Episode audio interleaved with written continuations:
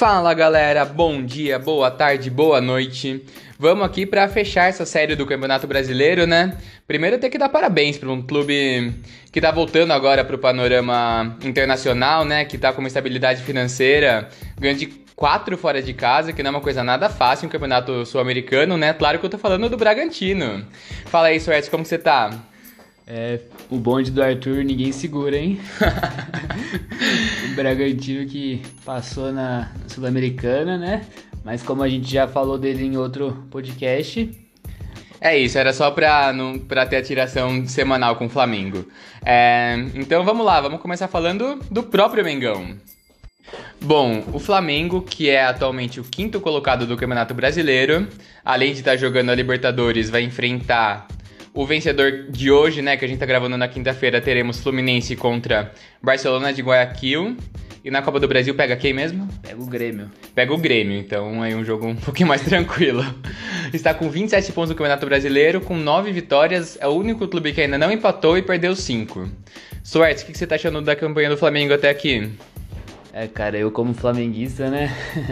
é, primeiro ponto, antes acho que o Dedé não comentou, vale ressaltar que o Flamengo tá com dois jogos a menos que o restante dos times que estão à frente. Ou seja, se o Flamengo ganhar os dois jogos que tá faltando, vai para 33 pontos e assim assegura a segunda colocação do campeonato.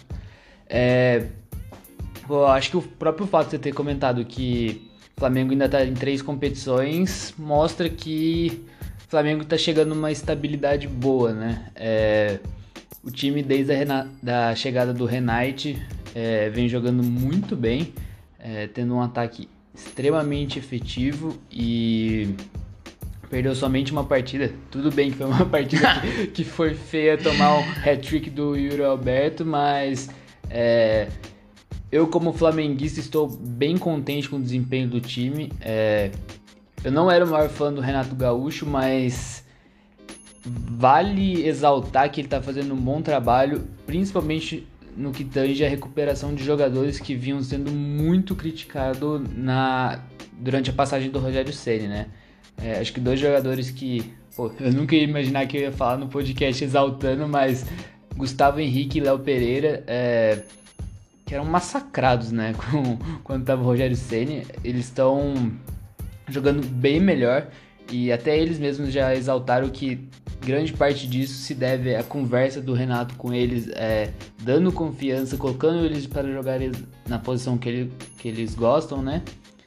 E eu acho que o Flamengo está se resumindo a isso. É um time que está bem motivado. É, agora, o mercado dos SUSs aqui no meio do Flamengo, né? Assinou com o Kennedy ontem, já foi anunciado é, por um empréstimo. E pelo visto já está assinado e vai só ser anunciado amanhã, mas o Andréas Pereira, que era um jogador com muito potencial, é, jogador do Manchester United, que já foi emprestado para várias outras equipes, vai ser anunciado amanhã pelo visto. É, para mim são jogadores que vão para compor o elenco bem e tipo acrescentar também novas características, né? E pensando que o Flamengo está em três competições ainda, acho que é bem interessante essa vinda deles. É, falando agora de outros destaques positivos, não podemos deixar de comentar do Bruno Henrique, né, que é o atual artilheiro do Campeonato Brasileiro com 8 gols. A Rascaeta, que vem jogando um absurdo. Como falo, né, ele é ridículo, tipo, ele é ridículo mesmo. E Gabigol, que é o artilheiro dessa atual Libertadores com 10 gols, vem jogando bem, principalmente em jogos decisivos, mas ultimamente vem perdendo bastante gol, principalmente gol com a direita. É, mas um ponto positivo, pelo menos pro Gabigol, é que desde a Renato, da chegada do Renato ele já fez dois ou três gols de cabeça, que é um aspecto que antes ele era bem criticado. Então parece que o Renatão tá trabalhando em algumas dificuldades do, do, do Gabi. E aí, Dedé, o que, que você acha? Bom, eu acho que vale ressaltar a Assim, o que eu vejo como sendo a principal característica do Renato é que ele é bom de elenco, né? Que ele é bom em tirar dos jogadores o potencial deles e é bom em deixar os jogadores motivados, deixar, fazer os jogadores comprarem a ideia dele. E no futebol brasileiro, você tendo um time com cinco jogadores tão bom quanto é o caso do Flamengo, com o Diego, com a Rascaeta, com o Gabigol, com o Bruno Henrique e o Everton Ribeiro, É você deixando esses cinco jogadores à vontade para fazer o que eles fazem, vai ganhar quase todos os jogos, porque são cinco caras que jogam muito e que jogam faz muito tempo juntos, né? São cinco jogadores que estão juntos desde 2019, se não me engano, que foi quando a Rascaeta, que foi o último desses, chegou. Então são cinco jogadores muito bons que jogam junto faz muito tempo. Então, assim, quando não é um treinador que eles não gostam, como é o caso do Rogério, como era o caso do, do Domenech, eles, eles fazem o que estão fazendo agora, eles passam por cima de um monte de time. O Olímpia eu já tinha falado no podcast do Inter que seria uma classificação muito fácil para o Flamengo, que o Olímpia é um time muito ruim. É, mas agora vai é, chega na semifinal, vai enfrentar o Fluminense ou o Barcelona de Guayaquil. É, vai ser um jogo complicado de qualquer maneira, vai ser muito mais difícil do que contra o Olímpia, ainda mais se for um Fla-Flu, né? Na Copa do Brasil deve chegar à semifinal, ainda mais porque o Grêmio tem que focar todas as suas forças para o Campeonato Brasileiro, em que ocupa a 19 posição. E no Campeonato Brasileiro tem que ver, tem um prejuízo para tirar, tem dois jogos a menos que precisaria ganhar para pensar em alguma coisa no Campeonato Brasileiro, tem um Galo jogando muito bem, muito sólido no Campeonato Brasileiro. Mas é um time que tem muitos méritos, que tem peças que vêm bem do banco, vem o Michael, vem o Vitinho. Eu, assim, eu questiono um pouquinho as contratações que o Flamengo fez. Eu não, não acho que, que tenha sido a maior necessidade do Flamengo. E contratar jogadores jovens por empréstimo, você vai fazer isso que o Suárez falou, eles têm potencial. Você vai tirar potencial deles, mas quando eles forem se solidificar, eles não vão se solidificar aqui. Vão, vão, pro, vão nos times de origem, a não ser que exista cláusula de compra, que são valores muito altos. No caso do Kennedy, vai ser 10 milhões de euros. Então eu questiono um pouco essas a necessidade e a prioridade dessas contratações. Eu acho que a zaga poderia ser um pouquinho fortificada. Eu acho que até um volante, é, um segundo volante ou até um primeiro volante poderia ter sido uma, uma prioridade melhor do que Kennedy e Andreas Pereira. Mas, eu, claro, eles chegando, eles vão adicionar muito pro elenco e o Flamengo tem tudo para fazer uma temporada muito forte e sonhar com os três títulos. Claro que os três é difícil de pegar, mas pelo menos acabar a temporada com um desses títulos já é uma grande conquista, né? É, só completando um pouco o que o André falou, eu concordo dessa parte da contratação, principalmente quanto ao Kennedy, é, que ele é um jogador mais de ponta e pensando que a gente tem Bruno Henrique, é, o Everton Ribeiro, que joga mais pelo ponto, pela ponta também, é, aí na reserva Michael e Vitinho, que estão em excelente fase. É, mas a contratação do Andréas Pereira eu, eu, vejo como muito positiva porque ele joga bem na função de camisa 10 e o Arrascaeta necessita muito de ter um reserva tipo, bom à altura. É, muitas vezes ele acaba sendo sobrecarregado fisicamente e eu acho que o Andréas poderia ser esse cara. Fora que na última temporada que ele jogou no Manchester United, se eu não me engano, foi 2019, antes dele ser emprestado para Lazio ele estava jogando mais de segundo volante. Então, além de ser um bom reserva pro, pro Arrasca, ele poderia ser, tipo, suprir bem também a posição do Diego, que é uma posição que está, entre aspas, carente desde a sa saída do Gerson. É, eu falo entre aspas porque o Diego entrou, assumiu o lugar e está jogando muito bem também.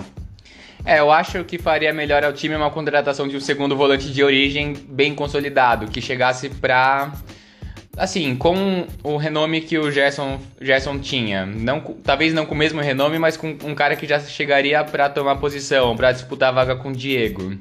É, porque eu acho que para a vaga do Arrascaeta também pode jogar Everton Ribeiro na posição, que é como ele joga na seleção brasileira, né? É, mas enfim, podemos seguir para o Cuiabá Bayern? Podemos sim, cara. Vamos lá.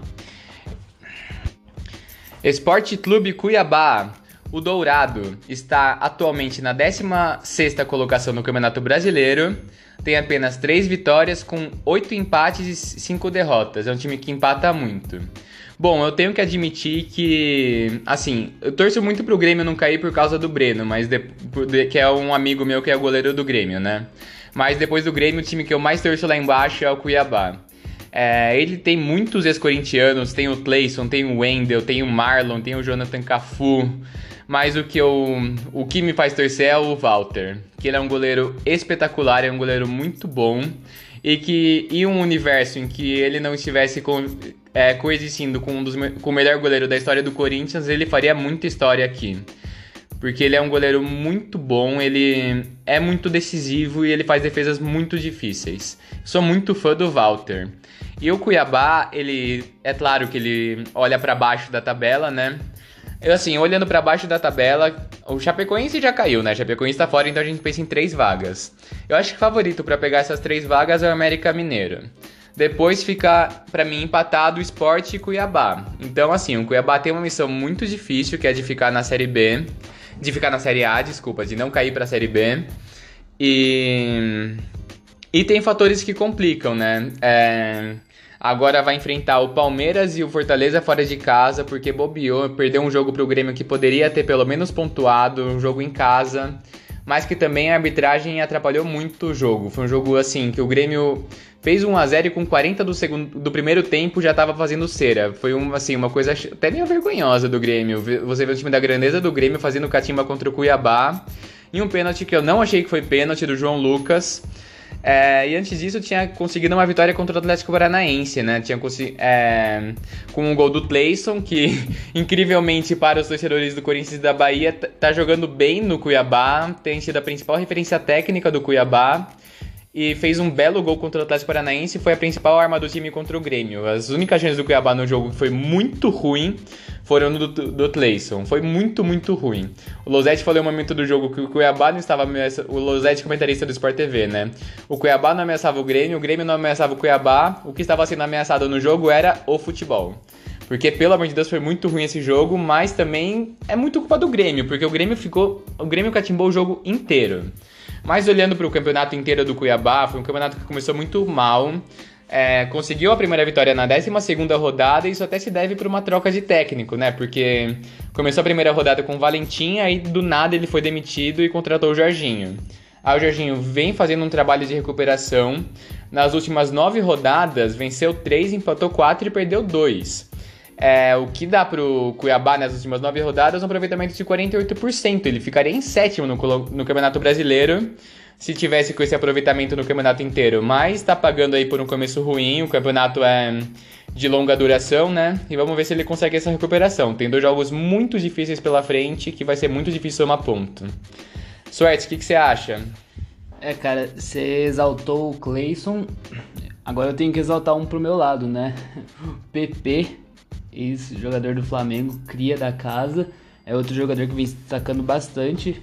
Ele assumiu uma posição um pouco diferente do que ele jogava no Flamengo. É, ele tá jogando mais como um camisa 10 até no Ceará, apesar dele vestir a 8. É, vem participando bem e o que é bem notável dele é a quantidade de desarmes que ele tem proporcionado no campeonato. Ele é um dos principais nesse quesito, ele já tem 44 desarmes. É, muito do que eu vejo do Cuiabá é o que o Dedé falou, né? É um time que desde o começo do campeonato eu via potencial, é, tanto que perdeu jogos que jogou bem. Eu lembro certinho que um dos primeiros jogos do campeonato foi contra o Fluminense e o Cuiabá jogou muito bem, mas acabou perdendo o jogo. Vale ressaltar contra o Inter também, que ele foi muito melhor do que o Inter no, no Beira Rio e foi 0 a 0 o jogo. Se tivesse o vencedor, com certeza seria o Cuiabá. É, exato. E eu acho que o time como é um time que foi muito formado, tipo, para essa temporada, eu acho que é um time que talvez tenha demorado um pouco para entrosar, junto com aqueles problemas políticos e de técnico no comecinho do campeonato. E como o Dedé falou mesmo, a chegada do Jorginho, apesar dele não ter engrenado de primeira, é, depois de um tempo deu para ver que ele é um técnico de qualidade pro futebol brasileiro e o time melhorou bastante, né? A qualidade de jogo do, do Cuiabá tá, tá boa e se continuar assim, tende a. Assim, apesar de ser bem difícil pelo começo difícil do campeonato, tende a ser um time que briga, assim, pra Sul-Americana até na minha cabeça. Eu vejo times jogando bem pior que ele. Calma, eu, você acha que o Cuiabá vai brigar por Sul-Americana no campeonato? É, eu, eu, tipo, se não fosse pelo pelo início. Pelo, pelo, início. Ah, sim, sim, sim. Aí sim, é. Mas pelo, pelo que paga no início, até por uma, assim... Tem jogadores que faltam um pouco de técnica no time, né? Não tem como. Então, eu, é, eu concordo com você que tá, tá com um aproveitamento de Sul-Americana nos últimos nove jogos, mas a luta vai ser olhando para baixo. Infelizmente. É, mas assim, eu, eu, realmente acho que se acabar mantendo por mais um tempo, assim, vendo a qualidade de outros times, eu acho que o, o Cuiabá tem qualidade tranquilamente para continuar na, na Série A. É, eu espero muito isso. Eu queria também ressaltar o Walter, como ele gosta de ser carrasco do Atlético Paranaense. Em 2017, o Corinthians ganha do Palmeiras, aí as cinco rodadas, acho que é quatro rodadas do final. Tem Corinthians contra o Atlético Paranaense, o Cássio foi para a seleção. Ele pegou um pênalti, um jogo que acabou 1 a 0 com o gol do Giovanni Augusto. E o coitado, como azarado, ainda saiu machucado de campo, o Walter, né? Aí em 2020, assim, numa fase muito complicada do Campeonato Brasileiro, que o Coelho tinha acabado de ter sido demitido, que eu tava com muito medo do Corinthians cair esse ano. É, o Corinthians pega o Atlético Paranaense na Arena da Baixada. O Bruno Gomes, o Bruno Mendes tem uma expulsão muito, muito, muito infantil. E o Walter vai lá e fecha o gol. Ele faz uma defesa num chute do Renato Kaiser que é, assim, lembrou muito do Diego Souza contra o Cássio. Ele fez um milagre e no último minuto do jogo, o Corinthians fez um gol muito na sorte, que o Xavier roubou a bola, tocou pro Everaldo Everaldo faz o gol. É, e agora, pelo Cuiabá, o João Lucas comete uma falha grotesca aos 43 minutos do jogo. O Renato Kaiser, de novo, fica na cara do gol, ele enche o pé, assim, da entrada da pequena área e o Walter faz um milagre. Então ele gosta de pegar o Atlético Paranaense. Suerte, você tem mais alguma coisa para fechar o Cuiabá? Não, acho que é isso só. Então bora pro Nordeste, bora pro Ceará. Bom, agora vamos para o adversário do Mengão no final de semana. Vamos falar do Ceará, oitavo campeonato, do, oitavo colocado do Campeonato Brasileiro. Hoje a gente tá meio louco aqui errando as coisas. Tá com 16 pontos em 5 vitórias, 8 empates, assim como Cuiabá são os dois times que mais empataram no Campeonato Brasileiro e 3 derrotas. Suertes, como que você avalia o ano do Ceará até aqui? Pô, é, eu acho que a gente tem que destacar bastante a participação do Ceará nesse campeonato brasileiro, né? É, ocupar a oitava colocação não é coisa pequena, né? É, o Ceará que via de uma sequência bem grande de jogos sem perder, até o, jogo do fim de semana contra o glorioso Corinthians, do seu grande jogador, Renato Adson. Adson Canhotinho, famoso Messi. É... Inclusive o Ronaldo, o, o Casagrande pedindo ele já no, no, no Barcelona, né? Supriu o Messi. É... Enfim, voltando aqui pro Ceará, é... eu acho que apesar de ser um time que com bastante ficou bastante tempo sem perder, a gente tem que exaltar que não foi só ganhando, né? Foi um time que teve bastante empate nesse meio tempo. Na sequência dos 11 jogos invicto foram 7 empates. É, então, aí a gente já vê que, tipo, apesar de, de ser, pô, uma quantidade bem significante, né? 11 jogos sem perder, mas 7 empates, você vê que a quantidade de vitórias às vezes nem é tão significante, né? É, Acho que o que temos para exaltar do, do, Ceará é o sistema defensivo do time, né? Que apesar de não ter nenhum nome badalado, vem, vem jogando muito bem. É, acho que nas últimas partidas tinha ficado acho que de seis jogos, três jogos sem tomar gol, ou quatro jogos sem tomar gol, algo do tipo. É, quanto à parte ofensiva do time, é, vou fazer um destaque positivo e um destaque negativo. O positivo é o Lima, meio campo, que joga às vezes mais deslocado pra, pela esquerda. Ele é um jogador que vem mais destacando no time do, do, do Ceará, tanto com desarmes, quanto com assistências, quanto como gols. É, inclusive ele fez até um golaço de falta nesse campeonato, não sei se você chegou a ver, né? É, acho que foi contra o Inter. Ele já tem dois gols, quatro assistências e 30 desarmes. É, e agora vou partir pro um destaque negativo, que é o Vina, né? Que foi o grande jogador do Ceará na temporada passada e nessa temporada tá bem abaixo do que ele costumava jogar. Eu não sei se ele estava bem abaixo ou temporada passada ele estava bem acima do que ele costumava jogar. Essa, essa, é a realidade. É, o Vina nesse campeonato tem apenas um gol e uma assistência e Lembrando o que ele jogou no campeonato passado, que era um jogador decisivo com o maior número de participações de gols assim, do Ceará, assim, disparadamente. Ele era até um dos jogadores do campeonato em si com mais participações de gol. A gente fica meio assustado do quanto o cara caiu. Me lembra um pouco o Thiago Galhardo do Inter, né? Que foi um jogador essencial no ano passado e depois caiu bastante, né? E inclusive é, parece que são jogadores meio antagonistas, o, o Lima e o Vina, porque quando o Vina joga, o Lima também está jogando, só que como o Vina a partir disso pega mais bolas paradas, quer participar mais do jogo, o jogo do Lima cai bastante. Então, muitas vezes o, o nosso querido Gordiola vem deixando o Vina na reserva para deixar o Jorginho de titular, porque o, o Vina tá atrapalhando um pouco o Lima. E, e, acho que é isso de forma geral Ceará. O que, que você acha, Dedé? Bom, o Ceará é um time muito combativo, mas que tem dificuldades na frente. É um time que perde muito pouco. Até a rodada passada de perder para o Corinthians era empatado com o Bragantino, os dois times que menos perderam. Agora perdeu mais um, está com três derrotas. É, mas é um time combativo e que não mostrou isso contra o Corinthians. Quem viu foi um jogo que o Corinthians teve muita facilidade também. E o. Mas vale, vale exaltar a estrutura do Ceará, né? Vale. Eu, eu tinha falado dos times do Nordeste na, na, no podcast passado, quando eu fui falar do Fortaleza. Ceará é um time também que subiu em 2017 e subiu para ficar, né? Desde então tem ficado cada vez com menos risco.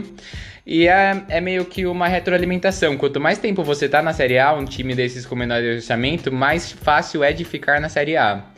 Isso também é, uma, é um ponto negativo que eu vejo no Cuiabá que o Cuiabá acabando de subir é um, o primeiro ano é o mais desafiador para ficar e geralmente os times batem e voltam. Muitos times batem e voltam na Série A. É... E o Ceará que tem o técnico mais longevo do Campeonato Brasileiro, que é o Gordiola, o Guto Ferreira, que também não é tanto tempo, acho que é um ano e seis meses, mas já é suficiente para ser o mais longevo do Campeonato Brasileiro. E bom, é interessante, é um time que é difícil de ser batido e que tem coisas, pontos a melhorar. Vai ter um jogo muito difícil contra o Flamengo, mas vai ficar na, na Série A mais um ano, vai disputar por uma vaguinha aí na Sul-Americana, quem sabe até na Libertadores, se conseguir melhorar um pouquinho o rendimento. Eu não acho que vá, mas é um time que tem seus méritos e que e que é, e que é legal de ver. É legal ver o Nordeste sendo bem representado na Série A. Suerte, você tem mais alguma coisa para falar do Ceará? Não, é só isso mesmo. Bora. Beleza, vale só ressaltar que ele ainda não venceu fora de casa. Ele e o Chapecoense foram os únicos dois times sem vitória como visitante. Então, bora pro Santos. Bom, agora vamos falar do Alvinegro Praiano, Santos Sempre Santos, que atualmente é o décimo colocado no Campeonato Brasileiro, com uma campanha bem intermediária, mesmo 5 vitórias, 5 derrotas e 6 empates enfrentará o Atlético Paranaense, que é o próximo time que a gente vai falar, na Copa do Brasil. E na Sul-Americana enfrenta hoje, no dia que a gente está gravando um pouco mais tarde, o Libertar. É, bom, eu vim aqui. Eu até conversei com um amigo Santista meu, porque eu queria vir aqui ser advogado do Diniz. porque assim como eu fui advogado do Silvinho, vim aqui defender um outro treinador polêmico, Fernando Diniz. É, bom, o Santos que teve um desmanche muito intenso do que foi do time finalista da Libertadores, que já não era um time assim considerado muito forte, que todo mundo ficou muito chocado que conseguiu chegar à final da Libertadores. E além de ter esse desmanche, sofre muito com o departamento médico. Hoje tem à disposição no, dos 11 que jogaram a final da Libertadores apenas o Pará e o Matson. E o Pará foi pro banco porque ele tem jogado. O Pará e o Felipe Jonathan, desculpa. E o Pará virou banco do Matson porque ele tá jogando muito mal e tem sido muito criticado pela torcida. Então, dos 11 jogadores, 5. É... Na verdade, 6 foram, foram vendidos, 6 foram embora. O Sandri tá no departamento médico, o Marinho tá no departamento médico, o John Victor tá no departamento médico. Tem um time que foi desmanchado, que o Ariel Roland assumiu e fez um trabalho muito, mas muito ruim, que deixou o Santos à beira da eliminação da Libertadores. E aí assumiu o Fernando Diniz, para um time que muitos falavam que até lutaria contra o rebaixamento. E não é isso que a gente está vendo do Santos. Ele não conseguiu evitar a eliminação na Libertadores, mas aí, coitado, ele pegou numa fogueira, conseguiu vencer o Boca Juniors, mas aí perdeu na altitude, se complicou, perdeu pro The Strongest. E na Sul-Americana tá fazendo um bom trabalho, venceu o Libertar por 2 a 1 em casa, Fora tem. É, fora ter que dar uma segurada, mas foi um jogo que o Santos, mesmo com a menos, mesmo com a expulsão do Kaique, foi um jogo que ele teve bom domínio, que ele criou as maiores chances, mesmo no momento do jogo em que dava com 10, inclusive fez o gol da vitória com 10. Então tem uma perspectiva boa de chegar à semifinal da Sul-Americana, onde enfrentará o Bragantino. É, na Copa do Brasil enfrenta o Atlético Paranaense, que é um time que não está em boa fase. E no Campeonato Brasileiro, o máximo que pode sonhar aí vai ser uma vaga para Libertadores, né? É, bom, mas o Fernando Diniz vem fazendo um trabalho até que interessante, um trabalho de muito controle da bola, como a gente vê todos os trabalhos do Fernando Diniz. Às vezes falta um pouco. Falta ser um pouco mais agudo. E, mas coitado, o time que ele tem nas mãos é muito limitado. É um elenco que não tem peças de substituição e as peças que jogam em campo, o Marcos Guilherme perde muito gol, não tem um centroavante. Então, sofre muito, muito, muito com o elenco que tem. Mesmo assim, ele consegue fazer uma campanha segura no brasileiro e que tá bem nas competições de mata-mata. É, bom, o, uma, uma coisa que. Mais duas coisas que tem para falar do Santos. Uma é que ele mostra a mesma dificuldade que o São Paulo do Diniz tinha, que, que é de quebrar a barreira de times que jogam para se defender. No Santos, isso reflete em muitos cruzamentos. Em jogos que o Santos perde, o Santos cruza 25, 30 bolas e não tem um centroavante, não tem ninguém para finalizar, não tem um centroavante no elenco que seja bom cabeceador. Deve resolver esse problema com o Léo Batistão chegando. Ele, ele já, é, já está acertado com o Santos, mas falta a rescisão do time Wuhan, que é, que é mais um jogador que, do futebol chinês que não está conseguindo exercer sua profissão ou recebendo salários. É, perderá o Caio Jorge, que, que ele entra nessa conta dos seis, junto com o Alisson volante, com, com a dupla de zaga Luan Pérez e Lucas Veríssimo, mais o Soteudo e o Diego Pituca. É, então é um time que se desmanchou muito e que vale e que também eu elogiei o Fernando Diniz, mas outra ressalva que eu tenho para falar é que o sistema defensivo do Santos tem muitas dificuldades. Perdeu a dupla de zaga, o João Vitor tá machucado, mas isso eu não acho que nem faça tão, tanta falta. Eu acho o João Paulo o melhor goleiro. E a torcida do Santos também prefere o João Paulo. Ele fez vários milagres contra, contra o Independente. Então, assim, ele segura muito bem atrás. Inclusive, o último ponto que o Santos conquistou contra o Fortaleza foi graças a um pênalti que ele defendeu no final do jogo. Então, ele é um excelente goleiro que ele segura um pouquinho, porque a zaga do Santos ainda não conseguiu se encaixar. Tem um jovem de 17 anos que é o Kaique e o Luiz Felipe que é muito lento. Então, também não culpo tanto o Fernando Diniz, mas às vezes vale ser um pouco mais precavido porque é um time que tem um pouquinho de dificuldade para fazer gol na frente e tomando gol atrás já fica um pouquinho mais complicado. Soares, o que, que você acha do Santos até aqui? Cara, adorei sua análise, concordo plenamente com ela. É, Começando pela zaga, o último que você falou, né? O João Paulo, goleiro, vem se destacando muito nos últimos jogos, com defesas milagrosas, né? Tanto pela Sul-Americana quanto pelo Brasileirão. Se dessa defesa de pênalti, né? Contra o Fortaleza no pênalti batido pelo Crispim.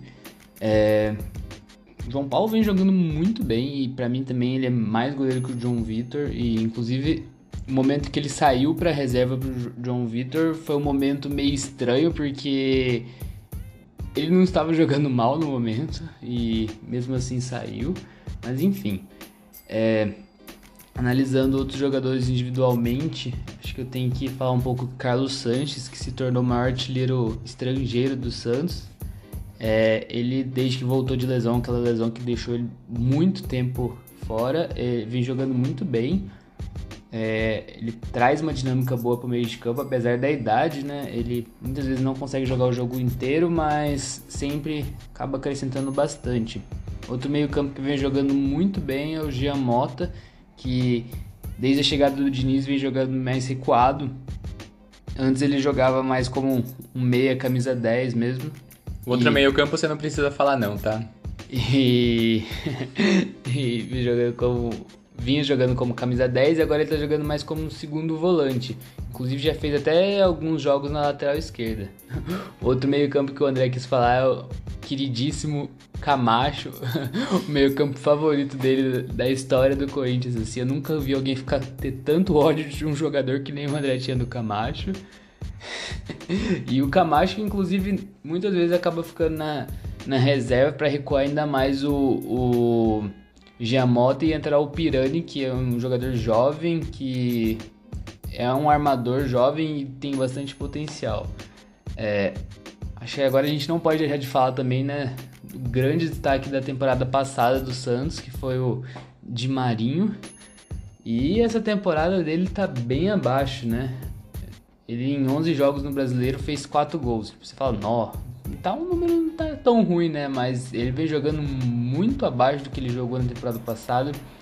E novamente já não sei se que nem o Vina, se temporada passada ele jogou muito abaixo do que ele normalmente joga, mas que ele vem deixando a desejar e acho que isso vai muito do estilo de jogo e da formação que o Diniz faz, que acaba prendendo muito o Marinho como um ponta direita e quando ele está jogando como 9, é como um camisa 9. É, antes, ano passado, com o Cuca, é, o Marinho joga flutuando bastante, sempre tentando achar uma posição que o chute dele, que é a principal qualidade, seria potencializado. E eu tô sentindo bastante a falta disso nessa temporada.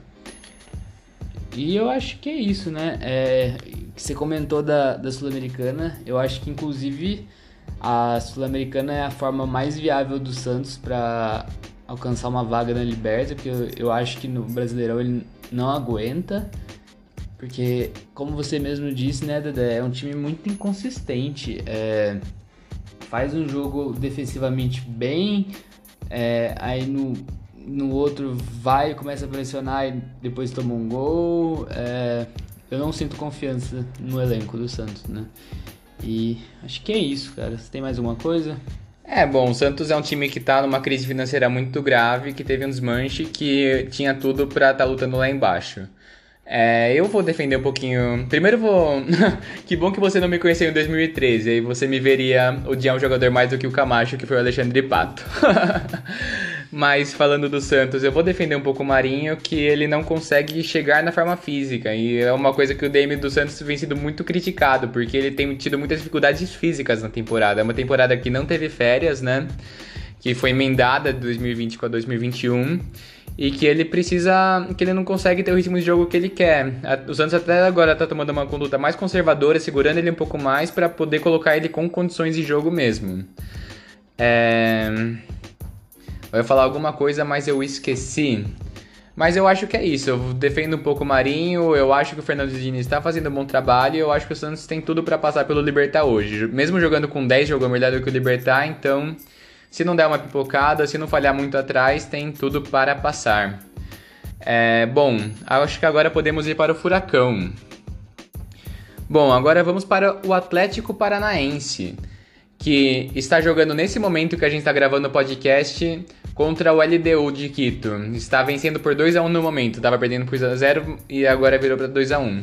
Além disso, está com 23 pontos no Campeonato Brasileiro ocupando a sexta colocação. Está com 7 vitórias, apenas 2 empates e 6 derrotas. Então é time mais 8,80 como o Flamengo.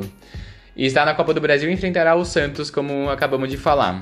Soares, o que você está achando do ano do. Inclusive, ainda joga o Campeonato Paranaense, vai enfrentar o Cascavel na semifinal, mas isso a gente vai deixar quieto, né? Soares, o que você está achando do ano do Atlético Paranaense até aqui? Ah, cara, como você disse, né? Eu acho que o Atlético é o grande favorito para ganhar o Campeonato Paraense. é, é um time que vem fazendo uma campanha sólida no Brasileirão. A própria posição mostra isso, né? Mas nos últimos jogos vem tendo uma decaída, né? Se eu não me engano, Nos últimos cinco jogos ganhou apenas um. Né? Não ganhou nenhum. Ele, é. Nos últimos cinco jogos, ele perdeu quatro e empatou contra o Atlético Goianiense, que o classificou na Copa do Brasil. Ah, é, contando Copa do Brasil. Sim.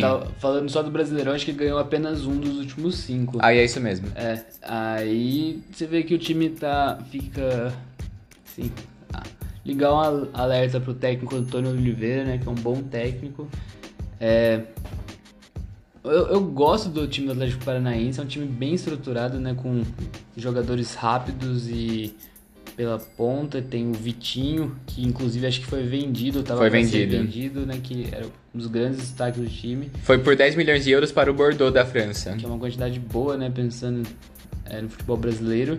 E eu acho, não sei se se é, é um verdadeiro motivo, mas muito da queda do, do Atlético Paranaense se deu após a lesão do Matheus Babi, né? Que vinha jogando bem até o Campeonato Brasileiro. É, apesar de não ser um jogador tão bom, mas pelo visto o Atlético está sofrendo um pouco ele. O Renato Kaiser, que é o substituto natural dele, não, não vem jogando tão bem, né? E assim, agora falando o principal destaque individual mesmo, é, para mim é o meio-campista Terans, que ele é uruguaio. O corintiano vai ter uma lembrança dele não muito agradável e que ele jogou muito bem naquele Penharol 2 a 0 contra o Corinthians do time de Mancini. É, ele é um excelente jogador, é, vem jogando principalmente bem em casa. Acho que todos os jogos, em, nos últimos quatro jogos em casa, o cara ou fez um gol, deu uma assistência, então você vê que o cara tá bem. É, eu acho que é isso. O que, que você acha? Deve ter mais alguma coisa para falar? Fala um pouquinho aí do, do Atlético. É, bom, o Atlético que, que foi muito bem na temporada, teve o melhor início da história com quatro jogos e quatro vitórias no Campeonato Brasileiro, mas que acabou sofrendo muito com o desmanche do seu quarteto, né? Que era o Terans, o Nicão, o Babi e o Vitinho. Perdeu o Babi e o Vitinho. Agora tá com o Terans e o Nicão. Aí os substitutos naturais são Carlos Eduardo e o Renato Kaiser. E os dois não estão fazendo uma boa temporada, não estão correspondendo nos jogos. E Renato Kaiser, se não me engano, fez dois gols na temporada inteira. E o, Carlos Eduardo também tinha feito uma boa temporada na temporada passada e nesse ano não vem bem. O, contratou o Pedro Rocha agora para suprir essas carências no ataque, além de ter contratado mais dois zagueiros. Ter contratado o Fasson do futebol chileno e o Nicolas Hernandes do Atlético Nacional da Colômbia. É, e a defesa também tem sido um ponto negativo, né? Embora o Pedro Henrique e o Thiago Heleno sejam um zagueiro, seja uma dupla zaga bem consolidada, bem que joga há muito tempo no Atlético Paranaense, nos últimos 23 jogos só não sofreu gol em um jogo. Inclusive era uma coisa que eu tinha visto, porque se o Atlético Paranaense tomasse um gol da LDU, teria que fazer três, que é o que está acontecendo nesse momento. É, já fez dois, né? Tá 2 a 1 um aqui, vamos ver o que vai dar esse jogo, mas não me surpreenderia nada se a semifinal fosse a LDU contra o Penharol. E do outro lado eu acho que vai ser Santos contra Santos contra o Bragantino. Mas vamos ver aí. Eu... Vocês já vão estar sabendo se eu falei errado ou não, porque esse podcast vocês já estarão escutando depois do jogo. É, no Campeonato Brasileiro, luta por uma vaga na Libertadores, mas precisa dar uma resposta na competição, né? O técnico português Antônio Oliveira colocou muita confiança para esse jogo. O Atlético Paranaense é um time que gosta de Copa, que na história recente ganhou tanto a Copa do Brasil quanto a Copa Sul-Americana e deve investir muito nessas Copas. Na Copa do Brasil enfrenta o Santos, que são dois times irregulares que que tem o principal foco nas Copas, então é um jogo muito curioso, é um jogo muito igual e que eu realmente não sei dizer uma previsão. Mas é isso, é um time interessante que tem um, tem um desafio muito difícil para se manter nas quatro competições que joga, é, mas vamos ver se consegue fazer o terceiro gol. Suétes, mais alguma coisa do Atlético Paranaense? Não, acho que é isso só, cara. É, bom, Hoje não teremos mercado do SUSES porque foi uma semana mais parada no mercado. As próximas devem ser mais loucura que vão ser as últimas da janela de transferências, aí voltamos. Mas eu queria falar que assim, quando a gente ia falar do futebol. Assim, quando o futebol europeu entrou em férias, eu falei, vamos fazer uma coisa do futebol brasileiro. Mas eu não tava tão empolgado. Eu gosto mais de falar do futebol europeu. Eu acho o futebol brasileiro de nível muito fraco. Mas no final acabou sendo uma experiência que eu gostei muito. Foi muito legal fazer um raio-x dos times daqui, procurar mais a fundo, pesquisar. Então foi uma experiência muito legal que eu tive. Queria agradecer toda a audiência que vocês tiveram nessa série, que foi muito legal de fazer. O que, que você achou, Swerts? É, cara, foi muito bom mesmo. É, eu acho que eu acabava acompanhando mais jogos do futebol brasileiro do que você, né?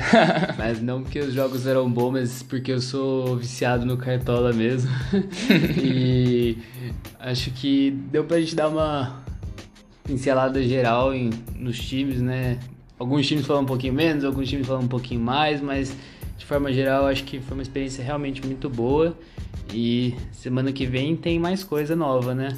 É isso, semana que vem a gente vai cobrir as semifinais da Libertadores, né? Que serão definidas hoje às nove e meia da noite. O último jogo entre Fluminense e Barcelona.